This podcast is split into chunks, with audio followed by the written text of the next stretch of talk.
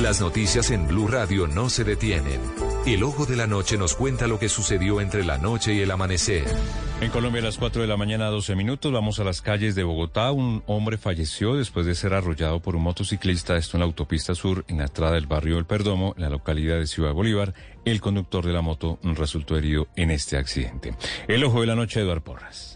Compañeros, muy buenos días para ustedes, buenos días para todos los oyentes de Blue Radio. Aquí está la información con los hechos más importantes ocurridos en Bogotá y también en Cundinamarca mientras que ustedes dormían. Comenzamos con el accidente de tránsito que cobró la vida de un hombre, esta vez sobre la autopista sur frente a la entrada del barrio Perdomo en Ciudad Bolívar. Dicen algunas versiones que al parecer el peatón cruzó por debajo del puente peatonal y ya cuando estaba a punto de llegar al andén, un motociclista lo golpea termina en el piso, allí fallece y mientras tanto el motociclista remitido a un centro médico. Trancón gigantesco por este accidente con víctima mortal que se extendió casi hasta el cementerio El Apogeo mientras las autoridades de tránsito realizaban la inspección y la investigación de lo ocurrido en el sur de Bogotá. Seguimos ahora con las capturas, esta vez con una banda conocida por las autoridades como los Placa Falsa, quienes según las mismas autoridades robaban vehículos en Cundinamarca. Se habla de por lo menos 14 robos en menos de dos meses,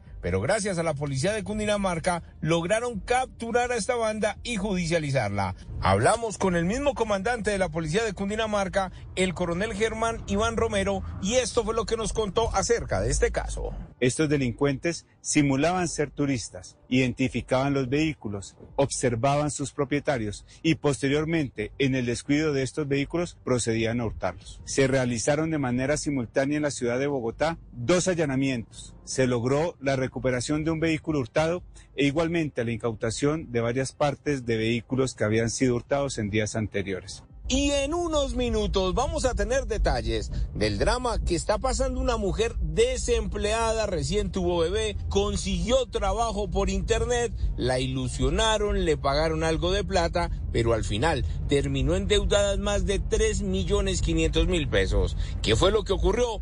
En unos minutos la historia completa con el ojo de la noche. Edward Porras, Blue Radio.